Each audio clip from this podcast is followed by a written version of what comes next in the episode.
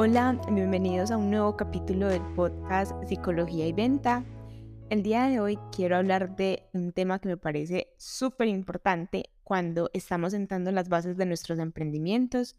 y es nuestra definición del éxito. Porque a veces hacemos, a mi punto de vista, las cosas al revés. Nos montamos un emprendimiento y luego pensamos qué estilo de vida queremos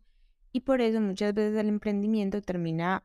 sintiéndose como algo pesado, abrumador, frustrante, porque nos aleja de las cosas que son importantes y son valiosas para nosotros y de por sí emprender ya es todo un reto, es salirte de tu zona de confort, es aprender a vivir con la incertidumbre, aprender a vivir con retos. Yo no lo cambiaría por nada, pero sí es claro que están por un lado los retos propios de emprender y por otros que de pronto no tengamos claro el para qué el emprendimiento. Y aquí quiero traerte esta reflexión de, de pensar en cuál es el estilo de vida que sueñas para ti, cuál es el estilo de vida que realmente conecta contigo, cuál es tu versión del éxito y que procures que tu emprendimiento financie ese estilo de vida soñado, esa definición del éxito, porque eso hará que sea más fácil que ante esos momentos difíciles, retadores, que vienen con el emprendimiento, te mantengas y no solo te mantengas, sino que haya una motivación, porque sabes que todo eso tiene un sentido y tiene un para qué. Eso te lo traigo a colación porque particularmente el día de hoy estaba en una formación y hablaban precisamente de eso, de, de cuál era nuestra versión del éxito y claro, fue inevitable no pensar en, en traerlo a este espacio porque creo que lo que he mencionado en varias ocasiones, acá quiero mostrarte una perspectiva más amplia de lo que es emprender y yo sé que si bien el podcast se llama Psicología y Ventas y uno esperaría que se hable solo de esos dos puntos, sí vale la pena pensar un poquito más allá y pensar en, en nuestra vida en general, porque a veces creo que nos venden una versión del éxito que no se le acomoda a todo el mundo y que muchas veces integramos o asumimos más bien eh, como de forma automática pero realmente no conecta con nosotros. En el fondo, muchas veces nos pasa que llegamos a esa versión del éxito que nos vendieron y no estamos satisfechos, no nos sentimos bien, no sentimos que seamos ahora más felices. Al contrario, sentimos que falta algo. Y esto pasa porque esa no era tu versión del éxito. Y construirse una versión del éxito es retador darse cuenta de que hay que construirse una versión del éxito propia es retador, pero vale totalmente la pena. Porque claro, eh, muchas veces ni siquiera sabemos que nos podemos permitir definir el éxito, soñar con el éxito y avanzar hacia ese éxito soñado. Y nos quedamos con la versión que nos vendieron de tener casa lujosa, carro lujoso, moto lujosa, como solamente en lo material. Y no digo que esté mal porque estoy convencida de que la abundancia es importante en nuestra vida en las diferentes áreas, pero sí vale la pena que te preguntes si realmente eso es lo que tú quieres, porque puede que no sea ni siquiera algo que conecte contigo, pero lo tienes porque es lo que nos han vendido. Y aquí quiero compartirte también cuál es mi versión del éxito, por si eso te sirve de algo, si te ayuda a pensar en, en, abrir esa perspectiva sobre lo que es el éxito. Porque por muchos años, bueno, por casi toda la vida, mi versión del éxito fue eso, ser muy buena en la universidad, terminar mis estudios, casarme, tener hijos, o sea, el paquete completo, casa, carro, hijos, esposo, eh, todo, ¿cierto? Y Y cuando llegó el momento de empezar a conseguir eso, me, me cuestionaba mucho porque en el fondo sentía que, que sí, pero no, pues como que sí quería algunas de esas cosas, pero como que quería también otras y como que eso no terminaba de conectar conmigo y me di la oportunidad de pensar en otras posibilidades, de pensar en otras versiones del éxito y, y en esa búsqueda de, venga, ¿yo qué quiero? ¿A mí qué me hace feliz? ¿Yo con qué estilo de vida conecto? ¿Yo qué realmente quiero para mi vida? ¿Y qué estoy dispuesta a hacer para conseguirlo? ¿Qué estoy dispuesta a soltar para conseguirlo? Porque creo que lo más duro de asumir nuestra propia versión del éxito es renunciar a la versión del éxito socialmente establecida y sentirnos solos. Sentirnos solos porque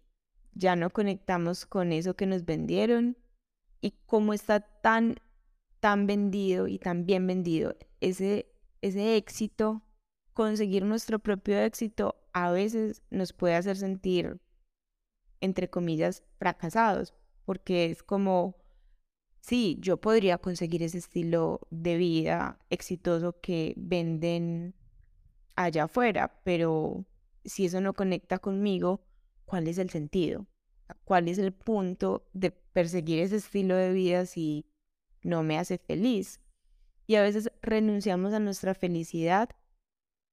para hacer lo que deberíamos hacer, para cumplir con las apariencias, para cumplir con como para no renunciar a esa idealización que teníamos. Y, eso se nos vuelve muchas veces un mundo y por eso creo que vale la pena tomarnos el momento para reflexionar sobre este tipo de temas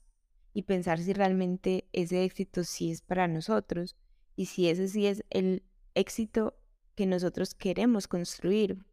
Porque creo que hay muchas versiones del éxito por lo menos para mí,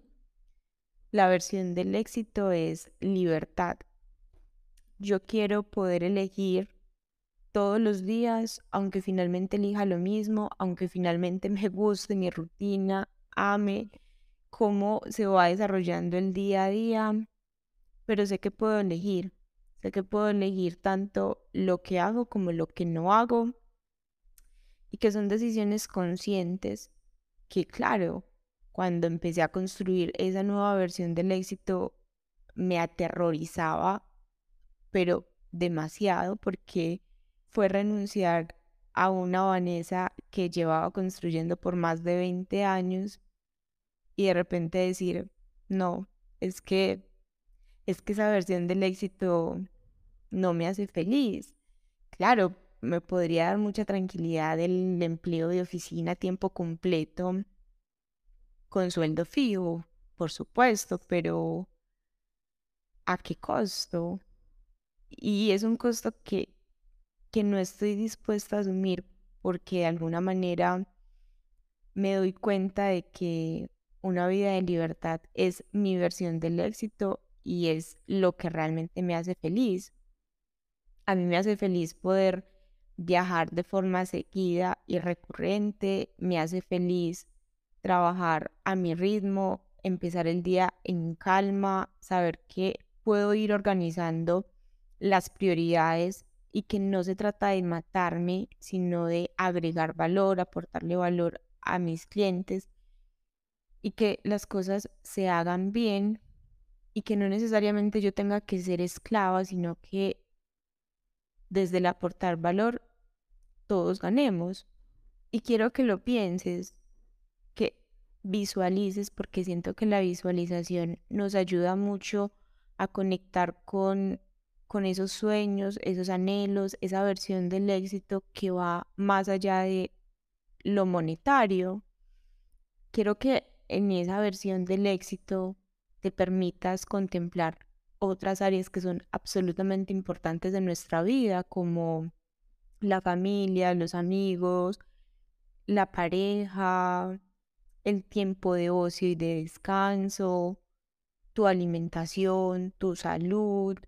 aprender cosas nuevas, como que hay un montón de áreas que vale la pena desarrollar, que vale la pena cultivar y que vale la pena que nosotros lo pensemos para nosotros. Yo sé que mi estilo de vida soñado no es para todo el mundo. Hay gente que sí, le gusta viajar, pero con uno o dos viajes al año tiene suficiente y, claro, lo agobia el, el viajar porque viajar tiene muchas cosas. O sea, yo amo viajar, pero tampoco es tan fácil. Llegar a un lugar, acomodarte, sentir, o sea, que no es, no es cama. Uno, uno, yo he extrañado mi cama y he extrañado mi silla de la oficina y muchas veces he regresado antes. Pude haberme quedado más, pero he regresado porque necesitaba mi espacio.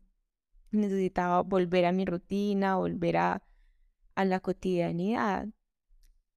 Y eso no quita que ame viajar y que esté dispuesta a pagar el precio de estar incómoda durante el tiempo que esté viajando, porque también estoy disfrutando de todo lo otro que implica y que tiene viajar. Pero lo que voy es que visualices ese estilo de vida que tú quieres y empieces a tomar decisiones intencionadas, porque si no sabes para dónde vas, pues cualquier camino te sirve, pero si tú ya sabes